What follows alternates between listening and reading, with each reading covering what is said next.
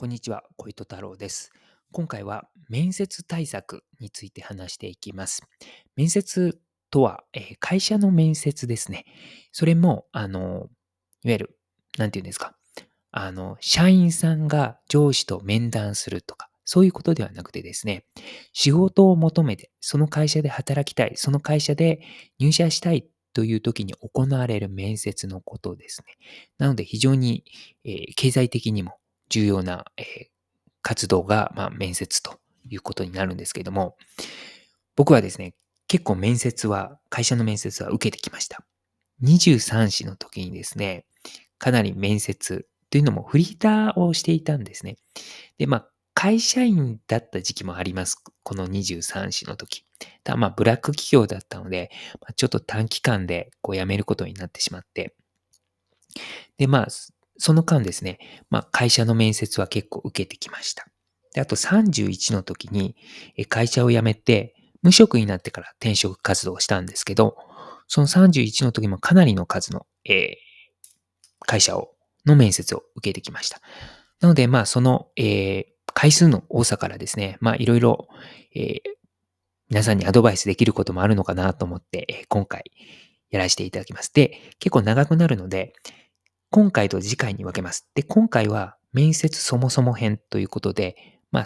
面接に関する、まあ、そもそもこうだよねっていうようなことをちょっと3つ話します。で、次回が、まあ、具体的なアドバイスですね。それを話していきます。で、今回の3つなんですけれども、まず1つが会社選び。面接は会社選びだよということです。で、2つ目が面接をたくさん受けるということに疑問を持とうということです。で、3番目が面接のモチベーションですね。その3つ話していきます。まず1つ目が面接は会社選びということです。で、どうしてもですね、面接となると他の応募者もいるので、まあ、自分だけ選んでもらおうということになるとですね、まあどうしても受け身になってしまって、あのなってしまうんですね。ただまあそうなるよりはやっぱり、そういう時でも、いつでも何でもそうなんですけど、こう自分が主体的に、やっぱり積極的にやっぱななっていった方がいいので、えー逆転の発想で面接はこちらが会社を選ぶんだという気持ちで行った方がいいかなと思います。なので、面接のあるですね、会社に行ったら、まあ、どういう会社の雰囲気なんだろうかな。あの、働いてる会社、あの、社員さんはどういう顔で働いてるんだろうとか、あとトイレとか、廊下は綺麗になってるかなとか、あとですね、面接官の方のこう対応ですよね。あと話し方。やはりですね、威圧的な感じの、えー面接官はですね、私は避けた方がいいと思います。やはりその面接官が、え会社に入った時の上司になるので、やはりそういった威圧的な話し方をする人は、威圧的なやっぱ指導方法をします。で、会社って怖いのは、トップがですね、上の人ですね、がやっぱり威圧的な人だったら、やっぱ下もそういう感じになっていきます。で、こう、なんですかね、忖度がはびこる。で、弱い立場の人をこういじめて、まあそういう、あの、不満をそういういじめで解消するみたいな、いう、やっぱりそういう組織に、ね、なってしまいがちなところ多いです。ですので、えーそういったところにはね、やはり入るべきではないです。で、あとね、気をつけていただきたいのは、入ってから、とりあえず入ってみようっていうね、考えの方もいると思うんですけども、それは絶対やめた方がいいです。というのも、半年でも一年でも、やっぱりね、残るんですよ。その働いた履歴っていうのが。まあ、厚生年金とかやっぱ入ってしまうので。で、消せないので、やっぱ今後のこの履歴書でもね、そこ書かないといけないので、そそれはね、後々、まあ自分がそうだったんでわかるんですけど、なんで君半年でここ辞めたのって言われるんですよ。それはね、ちょっとやっぱりマイナスなので、そういう会社だな、そういう威圧的で、ここで長く働いていけるかわからないなって思ったら、もうその会社は、あの、パスしてください。で、次のところに行く。で、会社って本当ピンからキリまで、キリまであります。本当にいい組織はいいので、やっぱりですね、会社にいる時間っていうのも長いので、やっぱりそこでの人間関係も、そのずっと長く続く友人が作れるかどうかわかんないですけど、いろいろやっぱこう、頼りになることもあるんですよ。やっぱその会社の同僚ですよね、特に。まあ、例えばですね、僕はあの子供いないんですけども、例えば僕の職場だとやっぱり子育ての話とかね、あの、そんな真剣にはしてないと思うんですけど、まあそういうことを通じてですね、まああの、情報交換もできますし、やっぱ職場の同僚って大事です。で、僕もやっぱり職場の、あの、時にいる時にですね、やっぱこううまくいかなかったちょっとくじっぽいこと言ったら、大丈夫だよっていうね、優しいやっぱ同僚もいると、やっぱそれだけでね、気持ちがすごくね、楽になったりします。ですので、やっぱりそういう会社選びって本当大事なので、えーと、自分をね、よく見せる場でもあるんですけれども、やっぱ自分がこう会社を選んでいくぞというふうなあの気持ちで臨むというのも非常に大事です。で、えー、二つ目で、面接をたくさん受けることに、えー、疑問を持とうということです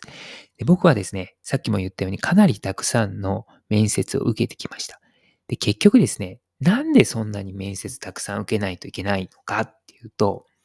まあ、一発で決まらない理由があるんですよ。つまり、何か武器がなかったってことです、自分は。何か、これが自分はできますっていうことがね、言えなかったんですよ。で、実際、えー、それが自分もね、自覚はしていたんですけど、えっ、ー、と、スキルがなかったんですよね。なので、結局、あの、31の時に、もう転職活動はやめて、えっ、ー、と、専門学校に行って、今のリハビリの仕事に就くための資格を取ることにしました。で、今、結局ね、資格取って、いわゆるまあ専門職っていう立場にいるんですけれども、えー、やっぱりだいぶ気持ち的にも楽になりましたし、経済的にもやっぱ変わりました。ですので、やはりですね、たくさん面接を受けないといけない。まあ、裏返せば、スキルを身につけてない状態で、あの、転職市場に、あとはまたし、または、えー、就職市場に、こう、打って出るっていうのはやっぱ怖いってことですね。で、もちろんですね、何か、営業マンをやりたいとか、資格はいらないけど、物を売りたいとか、自動車の、自動車を自分は売りたいんだと。そういう明確なね、目標がある方は、あの、そうやって自動車の会社を受けたらいいと思うんですね。面接受けたらいいと思うんですけど、特に何かこう、こういう営業の仕事がやりたいとか、この会社でこういうことがしたいっていうのがなければ、何かやはりスキルを身につけてから、就職市場とか転職市場に打って出た方がいいですね。で、やっぱりその武器がない中で、ひたすら面接を繰り返していくと、やっぱり精神的にも巻いてきますし、で、お金もバカになり、お金もやっぱかかってきます。で、あと、そうですね。あと、時間もね、やっぱもったいないので。なので、やはり何か武器を身につけてから打って出た方がいいです。で、僕も反省があるのが、31の時にですね、あの、会社辞めてから無職になってから転職、転職活動したんですね。今思えばですね、頑張って1年、1年後に自分は辞めると決めて、で、その1年間の中で次の方向性をしっかり決めて、から会社辞めればよかったなっていうふうに思ってますね。あの、本当にそこが反省点です。ですので、あの、